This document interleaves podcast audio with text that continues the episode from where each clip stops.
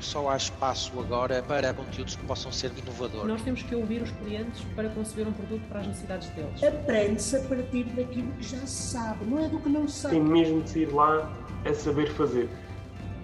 Seja bem-vindo ao podcast Sala Cheia.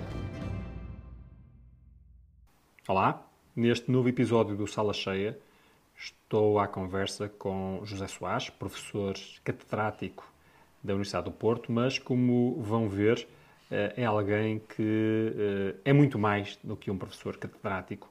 Alguém que tem tido uma eh, experiência muito eclética, sobretudo nos últimos anos, e que, apesar dessa, desse todo desse ecletismo todo, se vai centrando tipicamente à volta da performance. E, portanto, foi de performance que falámos, nomeadamente como é que se pode aumentar a performance das organizações e de cada um de nós, mas eh, pelo meio eh, houve uma reflexão e até aqui e ali eh, politicamente menos correta, segundo as, professoras, as, as palavras do próprio professor, sobre aquilo que é o ensino superior, a geração de, de estudantes que, que, temos agora e muito mais. É de facto uma conversa bem rica e que convido a ver até ao fim.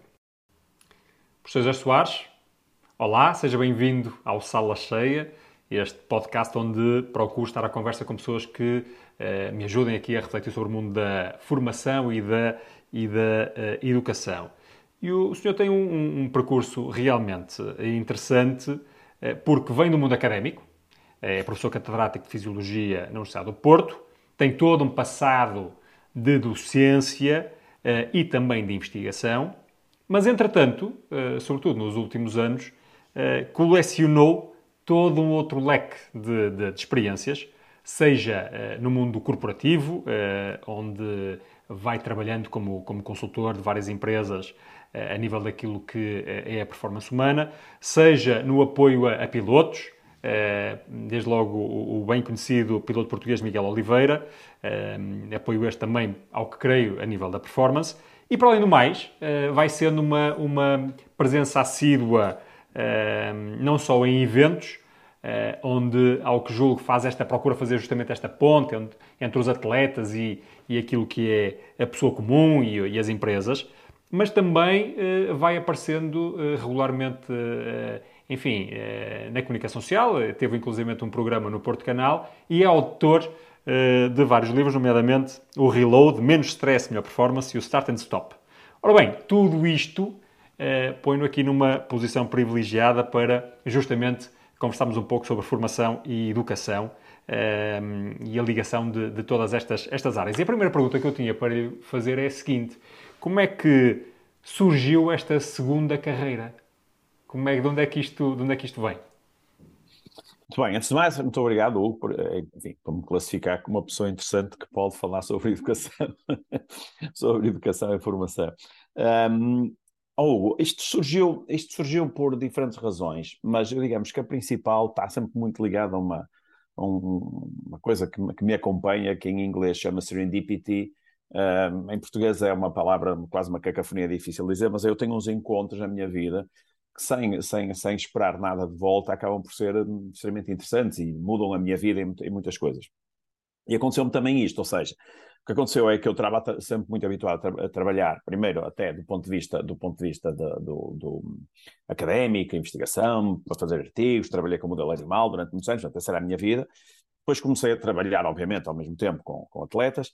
Uh, depois, em 2006, 2004, 2005 talvez, eh, comecei a me interessar por exercício em doença oncológica, particularmente exercício clínico, mas particularmente na doença oncológica. Portanto, comecei a trabalhar com pessoas de alta performance, comecei a trabalhar depois com pessoas de muito baixa performance e em 2008 encontrei na praia, lá está a Serendipity, um, um sócio da Deloitte que me convidou para, informalmente, para ir lá fazer uma reunião interna na Deloitte e uh, falar sobre o papel do stress e da fadiga na, na, na, na função cognitiva, na avaliação de risco, custo-benefício, etc., tomar decisão.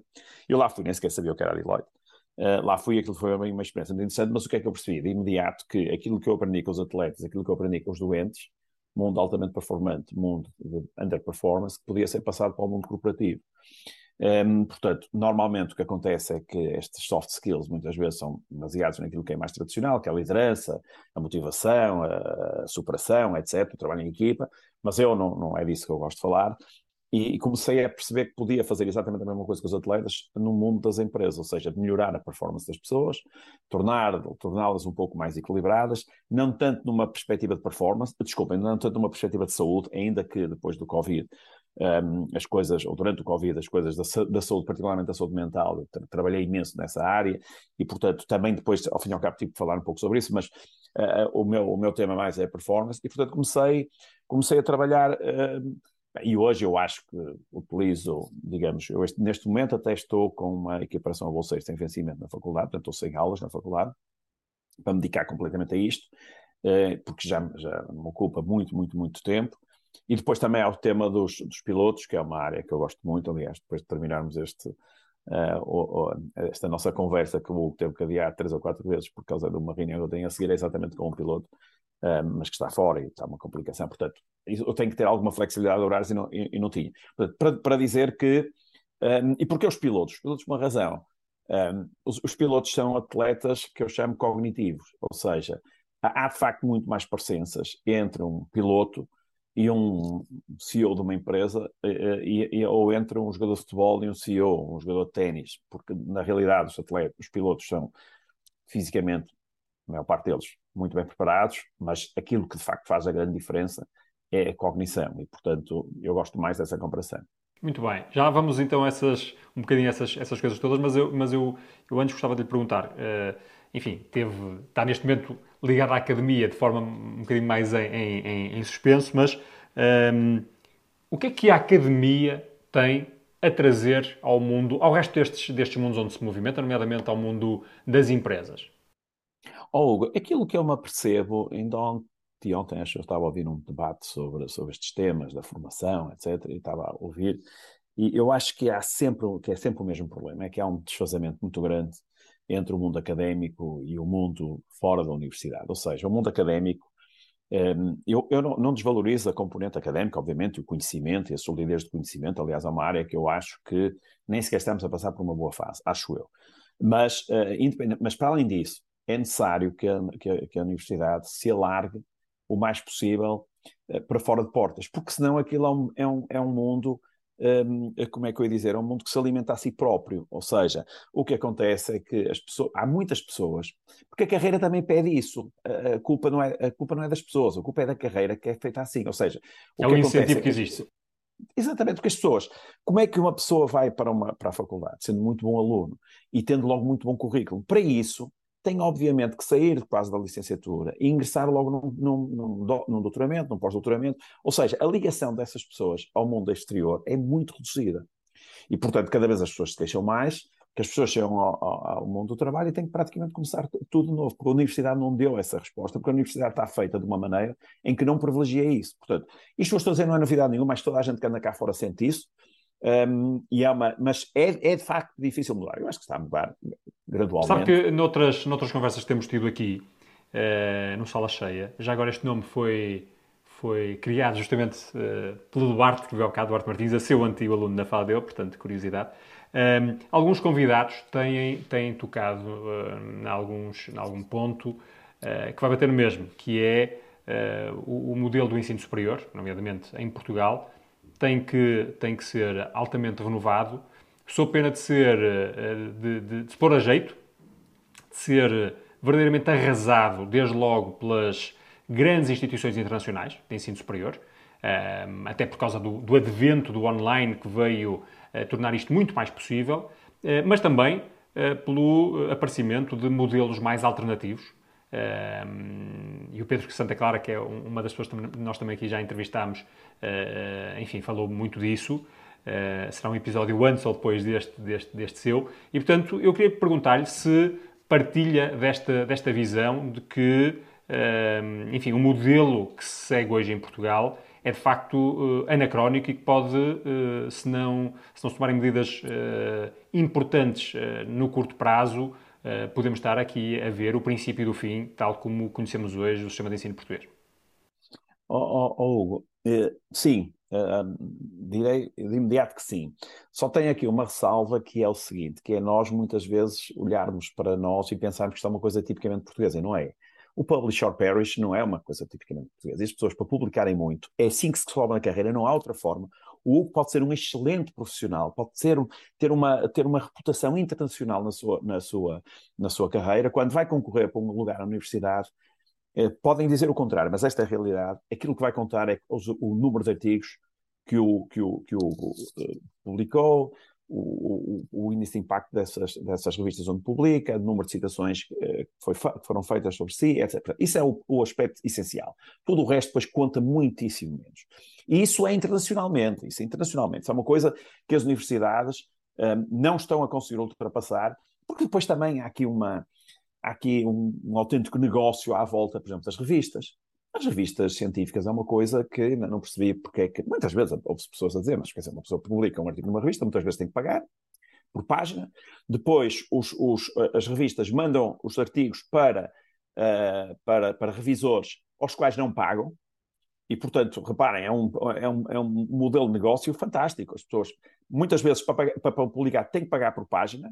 Depois, eles não, praticamente não gastam dinheiro porque as revisões são feitas por pessoas. E agora está a acontecer uma coisa mais interessante: é que eu, por exemplo, com toda a sinceridade, já não faço revisões há muito tempo. E uma das razões que não faço revisões é porque, felizmente, já não preciso do meu currículo para isso. Então, o que é que acontece? Quem é que faz muitas vezes revisões? Pessoas mais júniores que precisam disso, vão pôr no currículo deles, revisor oficial da revista International Journal of Sport Physiology, o que seja.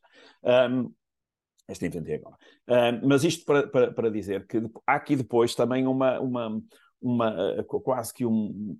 É, é uma, uma situação muito difícil de perceber por onde é que nós vamos parar, mas não é só portuguesa. Eu, eu, uh, o, que, é, o que eu acho que está a acontecer para contrariar isto é o aparecimento das pós-graduações e os MBAs, etc., mais na área da, da, gestão e da economia, mas as pós-graduações em qualquer atividade, essas sim, são muito mais direcionadas para o mundo profissional, em detrimento, por exemplo, dos mestrados.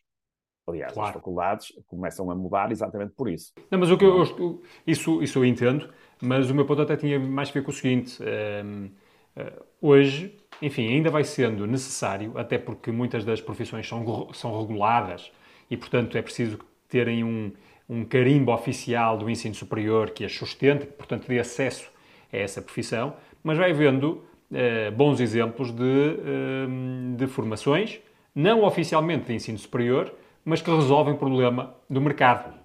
Um, e, portanto, a tal escola 42 é um bom exemplo uh, e isso vai, vai provavelmente uh, multiplicar-se noutras, noutras áreas. Ora, à medida que isto vai acontecendo, uh, universidades relativamente pequenas ou instituições relativamente pequenas, como vão sendo as portuguesas no panorama internacional, com, competirem com os MITs, Harvards, etc., que, quando, que podem abrir os seus cursos online e, e emitem um título oficial no fim, e no limite podem ter um hub para ter alguma atividade presencial em Porto, no Porto ou em Lisboa, isto há um risco sério de as instituições portuguesas ficarem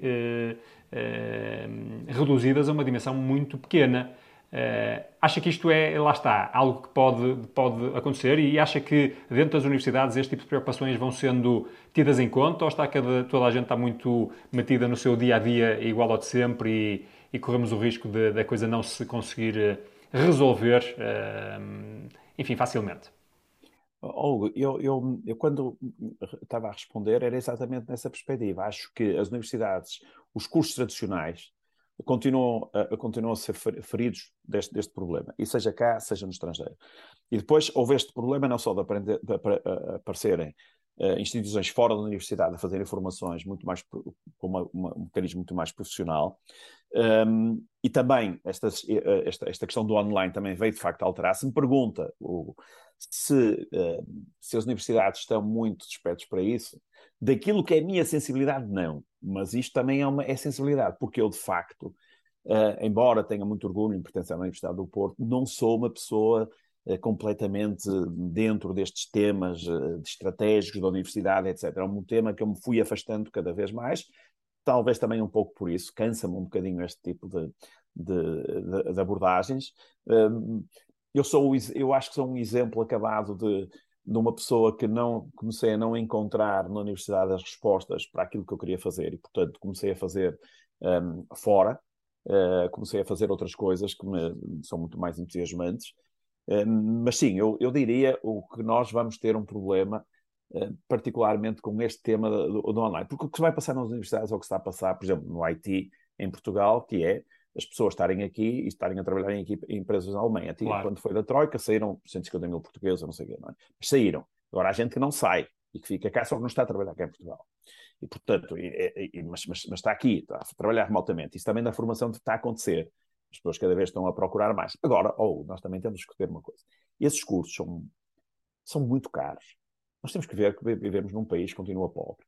Um, e, portanto, é, é por isso que eu acho que um, que, que estas diferenças cada vez vão se acentuar mais. Porque é a mesma coisa que o Erasmus. O Erasmus talvez tenha sido dos programas com mais impacto na sociedade portuguesa. Mas quem é que foi para Erasmus?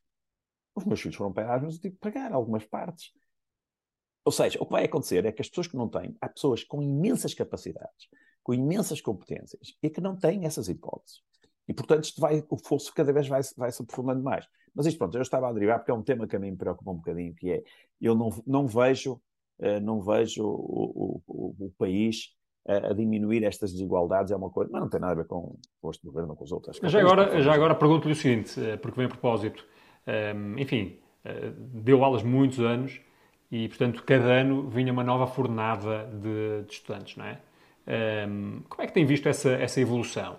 É daqueles que acha que, de facto, temos um problema crescente uh, na qualidade dos recursos humanos ou como vêm dos níveis de formação anteriores, é uma coisa que sempre existiu, não há alterações. Qual é a sua perspectiva e o que é que acha que se podia fazer, seja como for, para melhorar um bocadinho as coisas a montante? Ou eu, eu vou ser assim um bocadinho uh, politicamente incorreto relativamente àquilo que é, como agora se diz, o mainstream, não é? Eu não acho nada, nem de longe nem de perto, que esta seja a melhor geração, a geração mais bem preparada de sempre. Nem, mas nem pensar. E muitas vezes as pessoas falam disso porque não estão em contacto com Agora já nem se pode dizer alunos, que os estudantes, não é? embora aluno tenha muito mais tarde, dado que eu tenho alguns que não estudam, portanto não podem ser estudantes não estudam. E portanto, eh, mas pronto, mas agora fica mal dizer, dizer, dizer alunos. Um, e, e, o que eu estava a dizer é o seguinte: o que eu vejo relativamente a outras gerações é o seguinte. Imaginemos, vamos, vamos imaginar aqui, pegando no meu telefone, imaginemos que está uma, um, um, gráfico e aqui uh, estão, isto aqui é o melhor, isto aqui é o pior. Eu, eu acho que esta zona aqui, onde estão os melhores, esta geração, lá está, de Erasmus, que tem experiências internacionais, etc, etc, são de facto muito, muito, muito melhores que a minha geração e que as gerações seguintes. Só que na minha geração, esta, esta, esta linha era muito estreita, mas depois havia aqui uma parte significativa de gente como eu, média, média. E depois havia uma, uma parte mais, mais, mais estreita de gente, de facto, como. Portanto, era uma distribuição normal, mais, mais normal. Era uma é? distribuição é? normal, mas eh, normal com, com a, a, a, zona, a zona do melhor, portanto, a zona, se olharmos para o gráfico, a zona da direita, muito estreita. Agora eu acho uh, que essa zona, esses que estão aí, de facto, são muito melhores. Essa sim, essa é uma geração altamente preparada. Só que o meio é muito mau. Ou seja, a, nível, a média foi para a esquerda. Muito mau. Eu acho que, é, quando eu digo muito mau, é mau não, pronto, se é muito, se é pouco, é mau. Eu acho que as pessoas, os alunos, entram, entram na universidade com bases muito reduzidas. A culpa não é, de, de, não estou a dizer que a escola secundária tem dificuldades, que a culpa, que a, escola, que a escola secundária não tem dificuldades e é uma questão de facilitismo. Não, o problema é que se começou, ou basta ver as classificações, quer dizer, no meu, na minha altura, 14, 14 alunos era uma média verdadeiramente excepcional. Agora um tipo tem 17, não entra praticamente em nada não é? Portanto, ou entra em cursos com uma médias muitíssimo mais baixas, ou seja, um, hoje fazer ter média de Há uma ilusão de que toda a gente é boa aluna? Oh, veja só fazer uma coisa. Claro que não. Veja só, veja, façam só esta experiência, que é verem as médias da finalização, comparem a média de licenciatura com a média de finalização dos cursos de, dos mestrados ou dos doutoramentos e vejam o que é que vai dar. De facto, o, o, o, hoje dificilmente encontra um aluno que acaba o mestrado com menos de 14, 15. Mas a esmagadora maioria tem 17, 18, 19, 20. Uh, ou seja, ou os alunos são muito bons, ou então, e não é verdade, não é verdade, lá está, temos alunos verdadeiramente excepcionais. Eu olho para as minhas salas, tenho, eu tenho muitos alunos, eu olho para as minhas salas e vejo, pá, há ali um grupo de meia dúzia de alunos verdadeiramente excepcionais, tipos interessados, querem trabalhar, querem estudar, querem, querem, por exemplo, vou dizer uma coisa os meus alunos brasileiros, em esmagadora maioria deles, eu tenho muitas vezes projetos, eu da minha vida pessoal, fora da, da, da universidade, muitas vezes eu acho que de em, em, em 10, 8 são brasileiros que, eu, que, eu, que, eu, que, eu, que eu contrato, porque são pessoas que vêm para cá com vontade de trabalhar, pronto, já, também já há uma seleção para virem para cá, etc. Um, e, portanto, eu vejo essa gente, aqueles alunos que estão à frente, não só brasileiros, mas estou, estou a falar dos brasileiros em, em muito particular, um, mas aquela gente que está à frente e que tem vontade de aprender e que fica zangado com os outros, um, ou, ou, ou, eles são excepcionais. Excepcionais, dá vontade de trabalhar com eles. O resto, não. Eu li outro dia um, uma, um, um texto só que isto agora nunca sabe se é fake, se não é. Mas pronto, sendo fake ou não é, acho que é um jornalista colombiano, acho eu, é, que dava aulas minha escola superior de jornalismo e, e de dar aulas. E disse que foi vencido. Pá. Foi vencido pelos telemóveis, foi vencido pelos interesses. Vencido, e eu às vezes sinto isso, eu às vezes sinto, e eu vou dizer, acho que estava aí Duarte, que foi meu aluno, um, eu acho que até sou muito entusiasta a dar as aulas e acho que consigo uma. Olha, agora utilizando, utilizando essa designação, uma retenção eh, muito alta. Mas eu às vezes fico desesperado. De facto, eu estou a falar. Mas o que é que se passa eu, para, para isso? Eu acho que o, a quantidade de ameaças que nós temos à atenção e à concentração dos alunos é enormíssima. De facto, um, e, e, depois esta proteção, quer dizer, tipo, depois disto um aluno que não pode ter o telefone, é uma complicação. Tudo isto, ou, tudo isto se transformou numa dificuldade enorme. Eu não quero ser, já, é por isso que eu, às vezes mais vale um tipo dar um passo atrás, porque começo a ser um bocadinho rabugento. Uh, porque uh, isto passou, deixou praticamente de ter regras, as pessoas deixaram de poder exercer a, a autoridade, mas quer dizer, são professores, são alunos, estou uma, como dizia o senhorzinho Malta na telenovela, uma coisa é uma coisa, outra coisa é outra coisa. Eu tenho uma relação excepcional, eu acho que em 40 anos, acho que nunca tive mais pequeno problema. É, e, portanto, eu tenho uma relação excepcional com os alunos, eu adoro dar aulas, etc. Eu só não quero é burocracias, só não quero é que me obriguem a fazer coisas que eu detesto, mas já cheguei a uma altura que aquilo que eu gosto, deem-me alunos, eu gosto de dar aulas com alunos. Agora, deem-me os alunos que estejam interessados, eu digo muitas vezes aos alunos, uh, que se um tipo não está interessado, se não gosta, normal, eu também se for olhar, uh, ouvir uma aula de pedagogia, se calhar também não vou gostar e vou cansar, e se for às 8 horas da manhã, se calhar vai me dar sono, mas é muito mais inteligente ficar em casa do que ir para a aula, porque assim dorme, descansa, não aprende. Mas também na sala também não está a aprender e pelo menos não está a descansar. Uh, isto para dizer o que eu às vezes sinto que também estou como jornalista. Uh, uh, acho que estou a começar a baixar os braços. Pronto, querem assim, seja assim, já não sei. Mas depois isso, isso, e agora entrando um bocadinho ali no outro mundo ao qual se é indicado, o mundo corporativo, um, ehm, mesmo que o filtro seja melhor, enfim, antes, portanto, na, na, no ensino, nomeadamente superior, uh, vai uh, haver problemas nas empresas. O que é, que é, que as empresas lhe dizem? Ou não há? E as empresas também têm que se adaptar e pronto. Oh, oh, oh, eu acho, eu tenho também um bias aqui da, da avaliação, porque o meu trabalho com empresas um, ehm, e com pessoas dentro das empresas muito diferenciadas, eu, eu, eu apanho aquela, aquela, aquela, aquela franja de pessoas, de facto, com muitíssimo boa formação. A tal geração, se considerarem, se considerarem essa franja a geração, de facto, eu isso concordo, muitíssimo bem preparada. Portanto, não é representativo do, do, do mercado todo, não é? Pois, portanto, eu, eu não, não tenho essa, não tenho, eu não trabalho com chão de fábrica, não trabalho com pessoas indiferenciadas, trabalho com pessoas que de facto vão para as melhores empresas, que são as empresas com quem eu trabalho. Pronto, é assim, o mundo é assim, não sei. Um, e, e, portanto, eu tenho um bias. Essa gente é muito boa, eu só trabalho com esses. Mas as empresas não lhe dizem que, uh, porventura, é mais difícil recrutar ou mais difícil reter? Ou, uh... não, reter é. Reter é. Esse é um problema, que, das, das empresas, genericamente, que é a retenção de talento. É? Esse é, é, mas lá está, estamos a falar de talento, ou seja, de pessoas que têm um grau de diferenciação muito elevado. E esse é um problema. Eu, já não é. Eu trabalho com uma consultora, sou consultora externa, uma consultora muito conhecida, um, e, e, e, muitas vezes o problema já não é, antigamente era vamos fazer entrevista, vamos ver e tal. Agora neste momento é vamos ver se eles aceitam. Uh, já não é, já, e depois, agora com este outro tema que é a questão do trabalho remoto, não é? Que é, já, como já viu, passou-se a deixar de ser o salário o primeiro aspecto a confrontar-se numa empresa, mas é se o trabalho é remoto ou se é, ou se é no escritório. E, portanto, tudo isto está numa alteração. Ou, oh, sabe que eu assim nas minhas conferências muitas vezes digo que nós estamos, abrimos a caixa de Pandora. Um, e percebemos que hoje aqui, numa luta... ao trabalho remoto?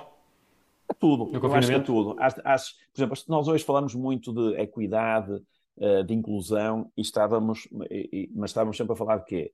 De género, de cor de pele, de religião, só que eu hoje estou mais interessado, nesses aspectos, obviamente, mas interessado também numa coisa que a Caixa de Pandora abriu, que é as diferentes de personalidade. Ou seja, o que é que nós percebemos é que hoje em dia Um, há pessoas que nós achávamos que toda a gente podia trabalhar em equipa, toda a gente podia ser líder, não é? Nas empresas, há formação de liderança, todos eh, eh, dá-se um pontapé e sai um líder. Um, é como na minha área, dá-se um pontapé e sai um fisiologista. Agora dá-se um pontapé. Uh, no, no, no, cinema é a mesma coisa, não, nas novelas, não é? as, as, as, pessoas adormecem, adormecem modelos e acordam atores. Aqui é a mesma coisa. Adormecem por estação física e acordam fisiologistas. Aqui acontece também a mesma coisa, que é. Uh, uh, um, ou, ou seja, o que, o que eu quero dizer é que, eh, de um momento para o outro, criou-se aqui uma, um grupo de pessoas que apareceram e que saíram do armário, vou utilizar uma linguagem muito conhecida, saíram do armário dizendo eu não quero trabalhar em equipa, eu quero estar em casa, o que é que é preciso entregar? Eu, eu não quero mais, não quero mais essas coisas de team building, eu não preciso ter, não preciso gostar das pessoas da minha equipa, eu não preciso ter uma, uma não quero, não quero conversas no final do dia para, para tomar uma cerveja com os meus colegas, prefiro ficar em casa, prefiro fazer surf, prefiro andar de skate, prefiro fazer crossfit, o que seja, e não, portanto, essas pessoas, que não são, não são assim tão poucas, um, se juntarmos depois o quiet quitting, não é? As pessoas que de facto estão a dizer assim, está bem, deixem lá vestir a camisola, querem que eu vista a camisola, paguem mais. Um, e isso o, o, que está a acontecer é que uh, é todo um mundo novo que veio transformar. Eu hoje estou muito ligado a essa área, tenho trabalhado muito, ainda agora estive no, no, no maior encontro de recursos humanos do país e, e, e falei exatamente sobre isso. Um, que isto é um desafio enorme para os. E como é que se pode, porque acho que tem toda a razão, uh, de facto, há pessoas que assumem muito mais do que antes uma dimensão muito mais transacional na sua relação com as empresas, não, não querem cá saber de frufrus, uh, querem entregar aquilo que tiverem que entregar e tal. Depois há outras que, uh, enfim, têm uma abordagem diferente e entram no tal quiet quitting, não é? Que é, porventura, ainda mais, ainda mais difícil. Um, mas como é que, como é que, que é que deixa, desde logo para as, para as organizações, para as empresas, eh, para conseguirem navegar estes tempos turbulentos, porque isto é uma verdadeira revolução. A ser assim como está a descrever, isto é uma, uma enorme revolução, porque, enfim, estávamos todos, fomos todos treinados e, e, e preparados para uma realidade um pouco diferente. Um, o que é que se pode fazer? Oh, eu acho que na, eh, eu vou já dizer quais são as duas palavras mágicas para mim, mas de qualquer maneira, ehm, eu não sei se, nós estamos, se não estamos a ser voluntariamente enganados. Ou seja, já havia muitos indícios de que isto era assim. Eu já há muito tempo que ando a dizer um, que os soft skills têm que se apoiar em hard science. Não pode ser só dizer que a malta que vai dar as mãos e que vai conseguir e que acredita nos teus sonhos, segue os teus sonhos, essas conversas da treta do, do, das redes sociais. Isso de facto não é mais possível acontecer. Ou seja, hoje em dia há um corpo de conhecimento produzido a todo momento. Um, por exemplo, vou, vou, só, só, só então, Deixa só ver se eu percebo. O que estava a dizer é que as uh, soft skills têm que ser assentes uh, o seu trabalho tem que ser assente naquilo que a ciência já vai dizendo claro, que é como funciona, não é? Isso mesmo, isso mesmo. Um, eu vou-lhe dar um exemplo muito engraçado, que é a questão da felicidade. Hoje, outro dia, eu estava, aí no Facebook uma coisa a dizer que mais vale contratar um, um, uma pessoa feliz do que três pessoas infelizes. Eu às vezes dá vontade de rir, porque isso até, noutra circunstância, daria pá, um levantamento porque, quer dizer, a pessoa já é infeliz e ainda mais fica desempregada. Eh, como se a felicidade, uma vez disse, disse isso e cai, caiu assim um bocadinho mal, mas ser feliz é como querer ser alto. Também gostava de ter 1,85m e não tenho. Uh, portanto, e hoje há uma, uma robustez já de conhecimento relativamente, por exemplo, à felicidade, que se percebe que tem uma dimensão, por exemplo, genética. Há pessoas que intrinsecamente, todos nós conhecemos pessoas que intrinsecamente são negativas, que nunca estão bem com nada, que estão sempre tristes, que o mundo está sempre escuro, etc. Mas isso é uma coisa intrínseca, muitas vezes. As pessoas têm muitas vezes umas questões, questões do ponto de vista genético, mais biológicas, têm questões ambientais. Um, e, portanto, isso, como, por exemplo, as pessoas terem menos confiança nos outros, terem dificuldade em, em, em, em interagirem. Então, esta, esta diferença de padrões de personalidade, para mim, é um aspecto que as empresas têm que, têm, têm que olhar para isso. E, portanto, isso, os soft skills, não, não pode ser na mesma sempre coisas com base em coisas motivacionais e com experiência e com, com, com, com estes chavões que a felicidade aumenta a produtividade. Obrigado! Quem é que não sabe isso? Quando o tipo estiver feliz, se eu estiver bem disposto aqui consigo, ou, ou, antes, antes de começar, o sabe que hoje de manhã eu estava a fazer um exame, antes de começar veio o resultado do meu exame, foi ótimo.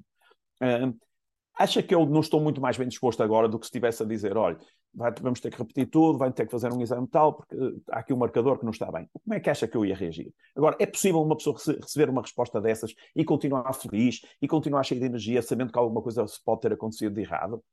Isto é uma, é uma, é uma mesmo.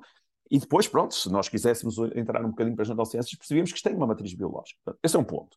Acho que não podemos continuar com estas conversas que não passam muitas vezes de conversas sem a mais pequena fundamentação. O segundo ponto, e era a pergunta que me tinha feito, eu acho que há duas palavras aqui uh, fundamentais, que é justiça e confiança.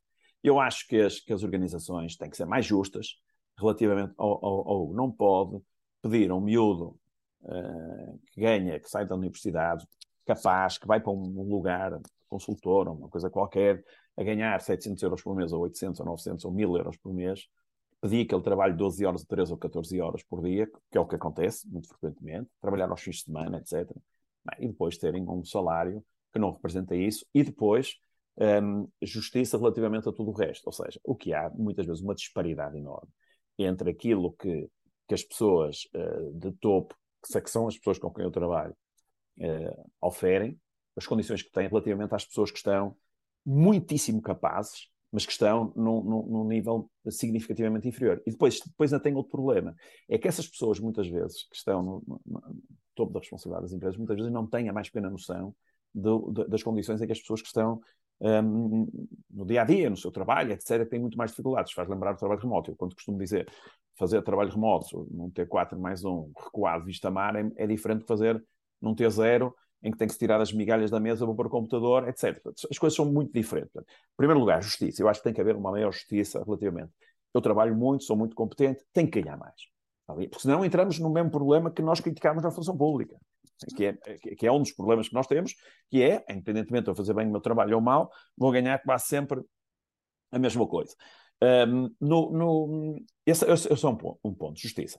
O segundo é confiança. As pessoas têm que confiar uh, tem que haver cada vez mais confiança nas organizações. Eu acho que às vezes não há. E as pessoas, reparam, se nós olhamos para trás, esta questão das pessoas dizerem que queriam vestir a camisola da empresa, que faziam aqueles off-site, em que faziam pá, pá, pá, pá, e de um momento para o outro, assim, acabou. E quando lhes deram a oportunidade, acabou. Eu não quero nada disso, não quero saber disso para nada, não quero pôr lá a camisola da empresa. O que é que vocês querem que eu faça? Que entregue com qualidade eu faço isso. Pagam-me mais nada, querem mais, pagam-me a mim. Ou seja, deixou de haver muitas vezes confiança no, outro lado, as pessoas muitas vezes percebiam que muito daquilo era para as pessoas produzirem mais, fazerem mais, retirarem mais. E, e, portanto, eu acho que estes dois aspectos são essenciais: justiça e confiança. Eu, quando confio no meu manager, eu, quando confio no meu partner, eu consigo dar muito mais. Eu, quando vejo que eles são justos comigo, eu consigo dar muito mais. Eu acho que são as duas coisas. Não vale a pena um, só pensar na motivação extrínseca. A motivação intrínseca é decisiva. E Mas, eu acho que nós deixamos hum, passar é, é, evidente que pode haver decisões, eh, enfim, arbitrárias das empresas, e, são todas arbitrárias em, último, em última análise, mas, eh, mas decisões que, que são contraproducentes, nomeadamente uma assimetria salarial muito, muito marcada, mas há uma coisa que as empresas também não conseguem de facto fazer, eh, ou dificilmente conseguem fazer, que é inventar recursos.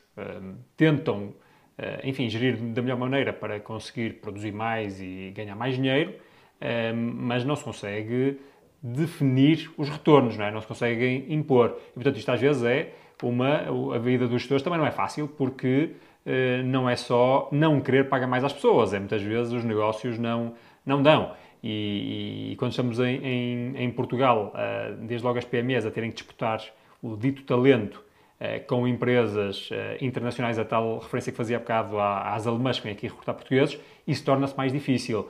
Ehm, como é que também se pode, na perspectiva das empresas, ehm, enfim, exigir um pouco mais das pessoas, hum, ehm, assumindo que há aqui o mínimo de, de tal justiça e confiança, como diz, mas também Uh, enfim, uh, cobrar um pouco mais, porque também vai, vai às vezes existindo e vai havendo muitas queixas de muita gente que as pessoas também desistem porque não lhes apetece ou porque há uma cultura um bocadinho displicente. Acha que isso pode acontecer antes de mais? E, e o segundo, o que é que diria que as empresas podem, podem fazer? Oh, oh, Hugo, eu, eu, quando me refiro eu quando me refiro a este tema da justiça um, é óbvio que me estou a referir a um tipo de, de empresas em que a decalagem entre o salário do, do colaborador, administrador, do trabalhador, tem que ser colaborador, embora não é uma palavra que, que, seja, que seja adequada. Colaborar é uma coisa, trabalhar é outra. Mas uh, entre um trabalhador uh, menos diferenciado e, e, o topo, Eu, obviamente, que me, não me refiro às PME, porque nisso, nessas, nessas empresas, ou pronto, nas pequenas empresas, nas médias é um bocadinho diferente, nas pequenas empresas, isso basicamente não acontece. E, portanto, a, a, questão da justiça já está praticamente resolvida, porque as pessoas percebem que têm que dar, sou pena, se não derem, a empresa vai ter mais dificuldades e, portanto, toda a gente vai acabar por ser, ser prejudicada eu estou-me a referir muitas vezes, pronto, lá está, o meu bias, ou, ou, peço desculpa às pessoas que estão a ouvir isto, porque o meu bias é muito este. Estou habituado a trabalhar com empresas de dimensões muito grandes e, e, aí é que se nota muitas vezes esta, esta falta de, de equidade entre uma disparidade muito grande. Eu acho que tem que se ter um certo cuidado. Ou, ou eu acho que hoje, um, particularmente, nos tempos em que estamos a viver, agora, agora, não é há 10 anos atrás, agora, nem há, nem há 3, é agora, eu acho que nós temos de ter um bocadinho de respeito pelas outras pessoas. Eu, eu, eu, não, eu não consigo perceber os salários que se pagam, pronto, para não falar das empresas, que é para não ferir suscetibilidades, no futebol, em que as pessoas ostentam, em que uh, há uma, uma, uma, ostentação gritante relativamente à riqueza. Um, ehm, e, e, isso é uma coisa que eu chego a ser ofensiva. É um bocadinho como a felicidade. Estar sistematicamente a falar uh, sobre a felicidade é um bocadinho ostensivo. Lembrem-se que há pessoas deprimidas, há pessoas que têm dificuldades, há pessoas que têm uh, a vida toda feita num oito. Num oito. E pá, não venham falar de felicidade. Se, por favor, ser feliz, como se fosse uma coisa. Pá, eu, juro, eu já começo a irritar esse. esse, esse, esse porque eu, como, eu, vim, eu vim hoje de um hospital e vejo o que as, vão lá falar àquelas pessoas que estão à espera dos resultados, sou felicidade, que sejam felizes e que vão muito felizes trabalhar. Não, não, tem, as pessoas têm que ter um bocadinho a noção. E é a mesma coisa relativamente às, às empresas. Não pode, ou, ou não pode, um, um, pessoa chegar, na minha perspectiva, hoje em dia, chegar à empresa com Ferrari, uh, ou com ostentando, ou com Rolex Daytona, ou quer que seja, e depois pedir às pessoas: não, vocês têm que dar mais, pá, vocês têm que dar mais. Eu acho que tem que haver uma certa. É a mesma coisa com fotografias no, no, Facebook de férias, pá, em sítios paradisíacos. Acho que tem que ser um bocadinho cuidado. Há pessoas que não conseguem sair daqui. Desculpa, eu às vezes, politicamente, até nem sei onde é que me situo. Quem me ouvi falar pensa que eu pertenço a outros partidos. Eu até me considero uma pessoa nem sei, nem, nem sei como, mas ou, isto para dizer que tem muito impacto. Eu, eu acho, daquilo que eu conheço e da minha experiência ao longo destes anos, uh, eu acho que tem muito impacto nas pessoas. Quando vêm, não, do outro lado, há também essa vontade de fazer as coisas, há vontade, há solidariedade, as coisas estão a correr bem, vamos repartir as coisas, vamos, vamos uh, acho que isso é um aspecto decisivo. E depois esta, esta questão da confiança. As pessoas têm que ter confiança. Se não tiverem confiança, eu acho que a confiança então, o que é que as empresas, há bocado dizia que muita da formação que vai havendo historicamente nas empresas é lá, enfim, são aquelas questões da liderança e, e coisas muito, muito motivacionais que podem ter eventualmente ali um impacto, um hype naquele momento, mas depois podem ter pouco, pouca hum, transferibilidade não é, para, para o dia a dia. Então, o que é que recomenda uh, para que sejam uh, formações que possam de facto trazer o impacto que as empresas precisam e que as pessoas precisam? Ou, uh, só que um parênteses, eu quando me refiro a esses aspectos, um, mais destes soft skills mais, mais tradicionais, eles continuam a ser importantíssimos. Não, não retiro. Aliás, mesmo as questões motivacionais, eu acho que eu outro dia eu, eu estava a fazer uma, um workshop um banco de manhã, pronto, em que eu falava destes temas, do stress, e mais da fisiologia trazida para o mundo das empresas, e, e à tarde ia um speaker motivacional, e almoçamos, e foi muito engraçado. Em primeiro lugar, eu assisti e adorei. Uh, segundo lugar, durante o almoço ele disse-me assim, já só, está há lugar para tudo, há lugar um bocadinho para a ciência e depois há lugar para o rock and roll, eu estou no rock and roll. E eu acho, achei uma definição ótima, porque as pessoas precisam disso, tipo, não precisa só de ouvir música clássica, pode ouvir outras coisas. Eu, por exemplo, é? muitas vezes o, música clássica deprime, gosto muito mais, aliás, já disse que muitas vezes ouço o, o, o Sonho de Menino do Tony Carreira, portanto, eu, eu, eu, eu compreendo isso perfeitamente e não deixa de ser para mim tão importante como o resto. Mas, independentemente disso, um, eu estou convencido que essas continuam a ser, a, continuam a ser áreas fortes. Depois, eu acho que é necessário. Eh, hoje, oh, oh, se perguntar à maioria das pessoas, hoje qual é o grande problema das pessoas? Burnout.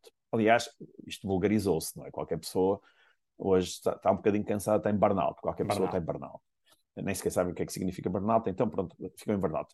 O, o Hugo pertence também ao mundo do desporto, tem contacto com o mundo do desporto, seria igual ao overtraining. O overtraining no desporto, eu encontrei três ou quatro atletas na minha vida.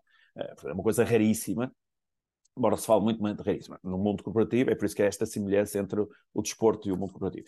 É o burnout, aliás, os sinais e sintomas são exatamente iguais.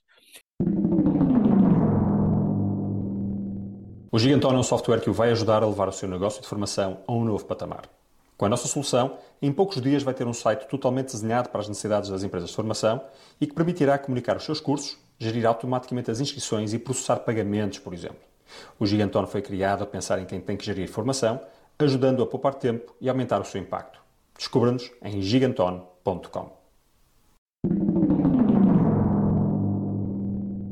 Um, mas Portanto, só, só, para, só para perceber, está, está a dizer que não há Uh, o burnout não é tão frequente como não, não, não é. uh, às vezes quer fazer parecer. Há, as pessoas sentem-se cansadas, uh, de, de, com a vida desequilibrada, mas burnout até já tem uma conotação clínica. Exato.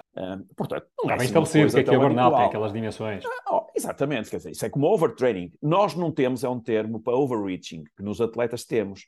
É uma coisa que o, um atleta está muito cansado, não está a recuperar, para quatro ou cinco dias e ele fica bem. E nós é a mesma coisa, estamos muito cansados, dizendo, okay, vou tirar agora três ou quatro dias para recuperar e volto outra vez. Pronto, e isso, isto não é burnout, é cansaço, em três ou quatro dias passa. O burnout muitas vezes precisa de medicação, precisa de suplementação farmacológica, etc. Portanto, isto para dizer que, se pensarmos bem, muitas vezes é este tema, são estes temas do equilíbrio. Do equilíbrio, de como é que nós conseguimos ser mais resilientes. Porque, ou, ou, ou eu costumo dizer, aquilo que eu falo é como se fosse uma equação. No numerador está o trabalho. O trabalho, o, vai ser, eu lembro-me de ter feito uma, um briefing para uma empresa e eu, eu, a pessoa disse-me assim, faz, professor, ele se chama professor. Felizmente nas empresas que acabou isso do professor e do doutor é todos Zé Soares e acho isso uma maravilha. Uh, mas uh, repara uma coisa, não vá dizer para lá que isto é para trabalhar menos. Exatamente. Portanto, isto não vai ser, isto não, isto não vai abrandar. Isto vai continuar assim, muita exigência, isto vai ser assim. É exatamente como, como eu, ou eu pensava que aos 55 anos estava eh, no Brasil reformado não é? Eu tenho 63, vou fazer 64 e nunca trabalhei tanto como agora. Agora, o que é mais importante é o denominador. O denominador é como nós, utilizando o termo da economia, acumulamos esse impacto. E aí é para mim é que vale a pena investir muito. Porque é, é por aí que as pessoas falham. As pessoas começam a ficar mais tristes, menos, com menos, agora utilizando aquela linguagem que as pessoas gostam, com menos engagement, um, mais desconfiadas. Isso muitas vezes tem uma razão biológica. As pessoas estão muito cansadas, as pessoas precisam de recuperar. As precisam o que é que se pode fazer então? Portanto, já que não é por retirar quantidade de trabalho, no fundo é o que estamos aqui a dizer, não é? Eu acho que é ser mais eficiente no trabalho. Ou nós não somos eficientes no trabalho. Um, mas não é só cá. Não, não, porque nós muitas vezes, quando uma pessoa sai daqui... Oh, eu tive uma experiência interessantíssima com um projeto que tive no Canadá. Um, quem está a ouvir, se calhar, depois pode ver uma, uma, uma, uma, uma série na Netflix que se chama Take Your Pill, que é a utilização de um, de, de um medicamento, não suplementos, como um medicamento, o Aderal, para déficit de atenção e para a atividade, um, e que, está a ser utilizado nos, nos, miúdos que estão a entrar para a universidade, para fazerem os exames, e que está a ser utilizado no mundo corporativo. Nessa empresa, o, uh, em que eu estive, uma empresa enormíssima, das, eu tinha reuniões individuais e eu acho que 20% das, das pessoas tomavam Aderal. Eu digo acho porque algumas sabia.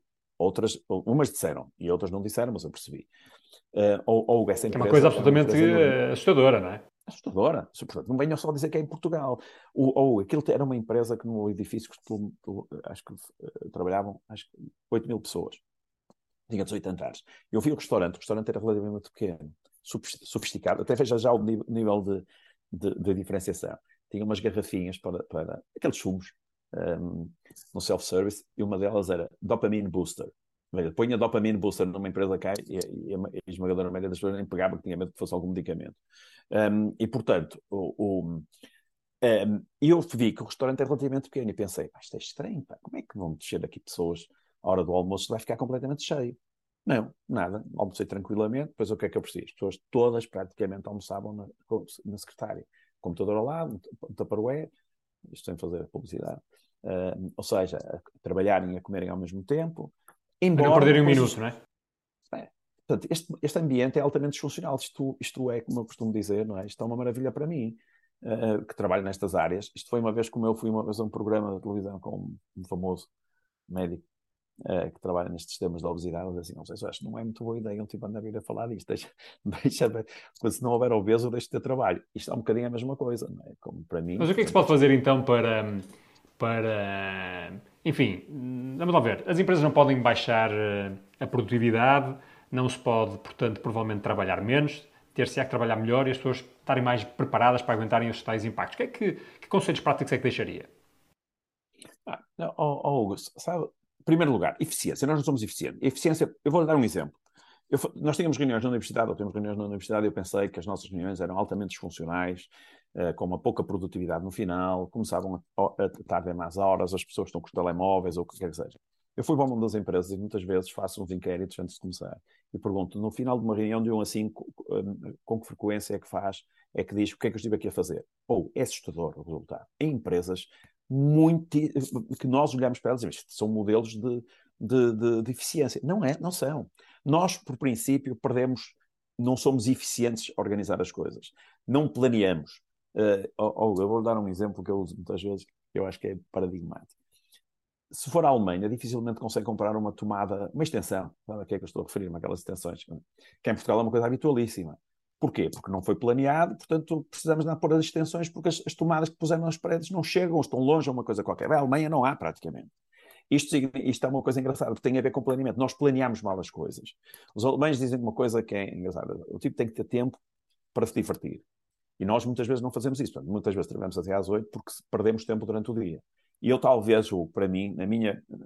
Eu tenho limitações do ponto de vista intelectual. Não sou nem de longe nem de perto um tipo muito inteligente.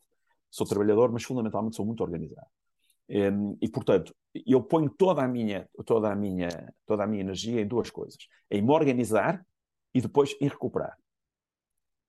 Ou, ou, claro que estamos agora a falar de instrumentos práticos, é aquilo que eu faço da minha vida profissional, é, é, falar, é, é falar, e tratar destes temas.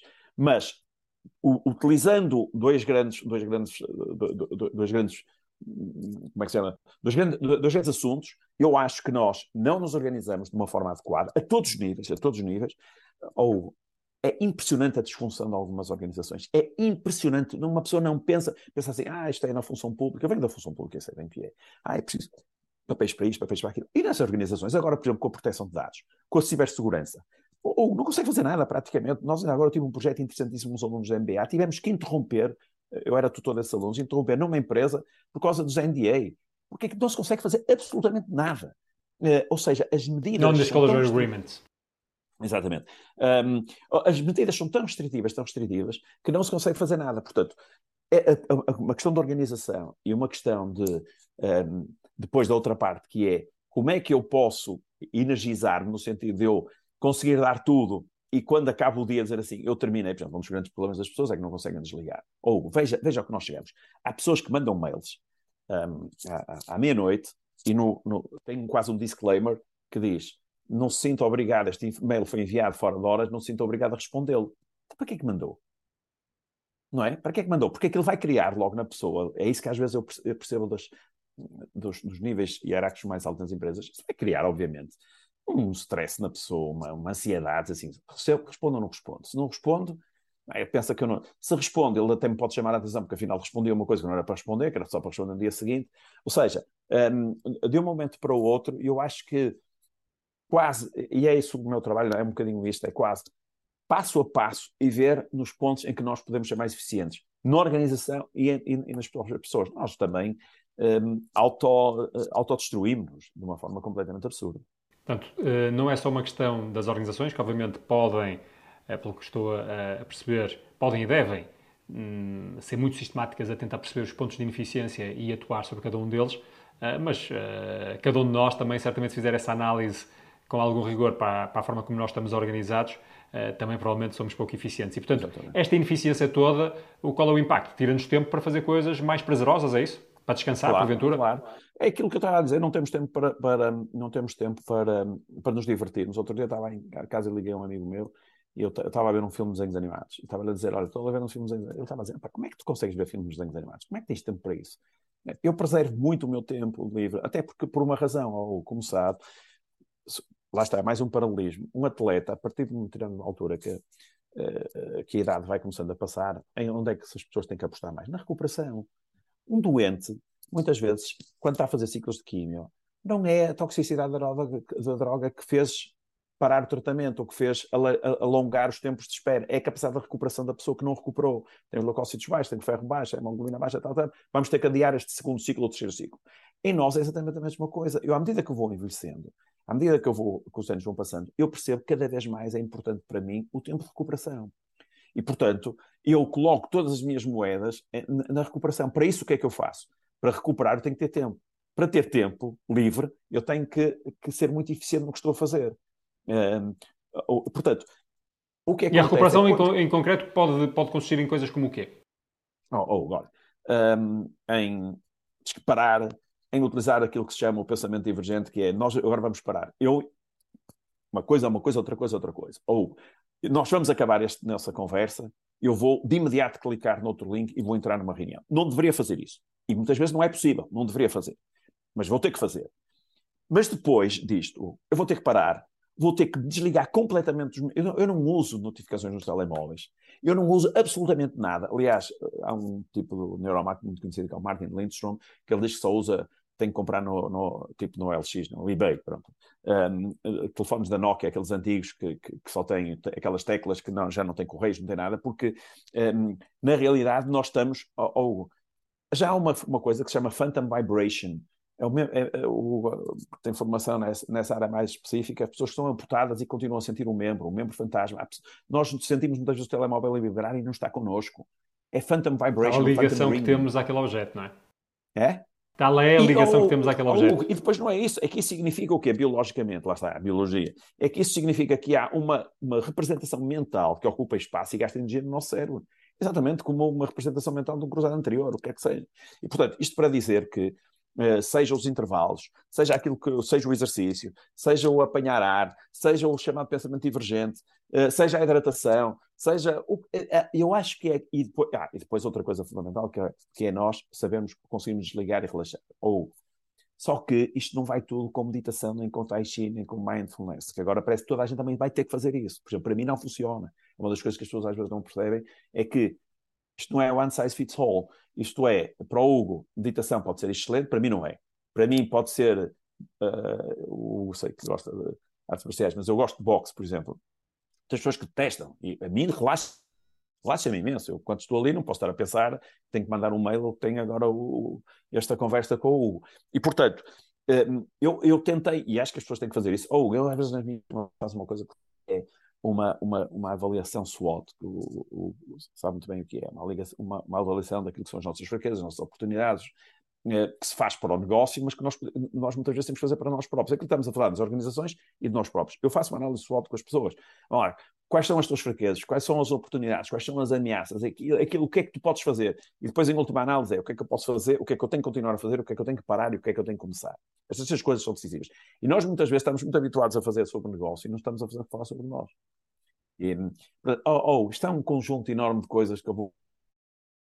Umas resultam, outras não resultam, mas resultam durante cinco dias e para outras mas, pessoas. Mas, no fundo, é temos consciência de quem somos e como operamos, diria, e tentamos, tentamos e se calhar experimentarmos coisas diferentes para, para ver também aquilo que, que melhor resulta, mas, mas com essa noção de que é preciso uh, parar, uh, ter tempo para, uh, para recuperar, para depois voltarmos a a produzir com, com, com afinco. E, portanto, isto aplica-se não só às pessoas, mas, mas às empresas. Eu, eu não quero tirar demasiado tempo, já sei que já estamos aqui a entrar no limite daquilo que é, uh, enfim, o tempo que tínhamos combinado. Uh, eu queria só, só, para entrar aqui nesta reta final, perguntar-lhe o seguinte.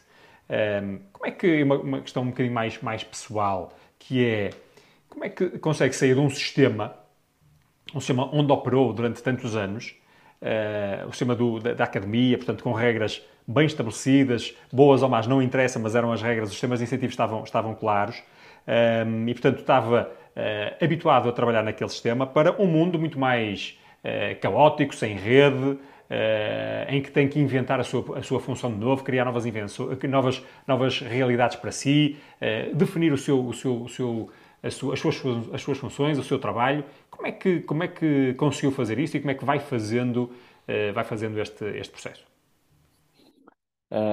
Há uma, uma expressão para isto que é uh, energia espiritual. Eu perdi um pouco a energia espiritual com a universidade, ou seja, a questão da confiança, a questão da justiça, por exemplo, foram coisas que começaram a ter algum impacto negativo em mim. Um, e isso fez com que eu começasse a ficar um bocadinho cansado daquele, daquele ambiente. Uh, é um ambiente, muitas vezes, uh, que se quase autofágico, e, e portanto, o, hoje diria que eu tive que encontrar. Eu sou muito, extremamente curioso, não sou muito culto, deveria ser muito mais do que sou, sou, sou extremamente curioso e acho que me sou relativamente atualizado. Uh, também esta ligação, esta, esta consultora, com, a Deloitte, não tem mal nenhum, com quem eu trabalho, um, obriga-me a isso. A eu estar constantemente atualizado, trabalho com gente muito diferenciada, depois trabalho com áreas que para mim foram completamente novas. Isto, ou, ou, como seja inteligência artificial, ou machine learning, ou o que é que seja, e isto, ou, ou para mim, é, uma, é um, é, é, uma, é uma fonte de energia permanente, quer dizer, é uma, para mim é uma, sempre, sempre, eu gosto sempre de aprender, de ouvir diferentes coisas, etc. A universidade chega-se a uma altura que aquilo é tudo muito, muito igual, muito parecido, muito rotineiro, não sei se é bom, se é mau, não interessa. Eu acho que já, já fiz durante muitos anos, acho que cumpri bem o meu papel, ainda não vou reformar já, mas quer dizer, eh, este ano decidi só fazer esta, esta paragem, porque estava a ser demasiado para mim. Um, mas como é que fez este, Mas... esta, esta reinvenção? Como é que se conseguiu uh, passar dessa tal sistema muito mais, uh, enfim, que já conhecia para uma nova realidade? Alguma, alguma prática, alguma forma de, de interpretar as coisas que, que, que, levou a cabo? Eu acho que é eh, intrínseco, ou, comecei a desacelerar de um lado, comecei a, a ficar desencantado com um lado, isto acho que é como numa relação, quer dizer, a pessoa começa a deixar de estar apaixonada e começa a se apaixonar por outra coisa qualquer. Pode ser, no meu caso, poderia ser uma outra mulher, ou poderia ser um carro, ou poderia ser outra coisa qualquer. Quer dizer, começa a ficar cansado do meu carro, começa a gostar de outros, um, começa a ficar cansado da minha namorada, se calhar vou, encontro uh, encantos nas outras. E aqui é exatamente a mesma coisa, comecei a ficar desencantado, essa falta de, de, de, de energia espiritual, quer dizer, começava a não sentir engagement na, na, na, na, a dar aulas. Foi pegando a dar aulas sua... eu sempre tive. A dar aulas eu sempre tive. O problema é, é tudo o resto. Portanto, pegou na sua, na sua energia e foi canalizando-a e naturalmente as coisas foram, foram aparecendo. Ou, ou eh, repare, não, eh, não, foram, não foi só canalizar, é que eu canalizei e depois fui regado. Fui, eu fui regado. Fui regado por outras pessoas que me puxaram para aqui, para lá, para aqui, para lá. Depois desta reunião, vou ter uma reunião oh, interessantíssima, interessantíssima, um, com um piloto internacional. Vai ser uma reunião espetacular. Vamos analisar, vamos as análises dele, o que é que temos que fazer, o que é que não temos que fazer agora para a próxima época. Pessoa que acho que todos vão ouvir falar dele. Um, é uma coisa fantástica, percebe? É uma coisa de uma.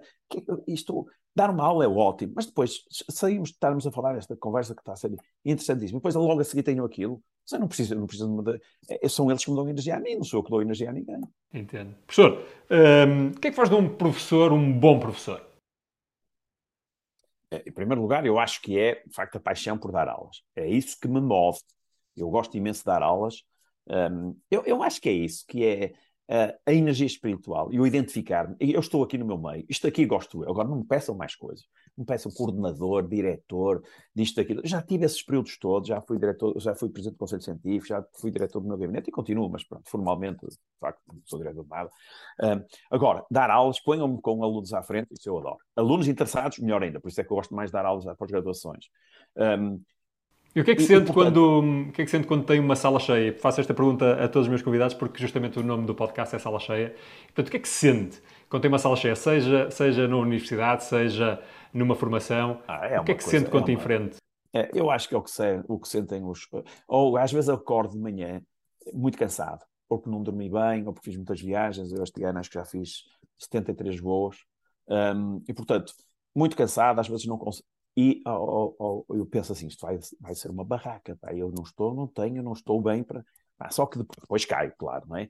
Mas a energia do tipo olhar para uma sala cheia de alunos que se levantam às oito da manhã e que vêm assistir uma aula de fisiologia, é? ou para ir falar a uma, uma, uma, organização, um evento qualquer, e temos a sala cheia, aquilo, é, é, é, a sala cheia, pronto, eu, esse nome é interessantíssimo, a sala cheia eu acho que é a nossa principal, para quem gosta deste tipo de coisa, para uns será, lá está, às vezes nós não respeitamos estas personalidades, para uns é o terror, para outros é, o combustível. é um boost, olha, é um dopamine booster, é, não preciso tomar a...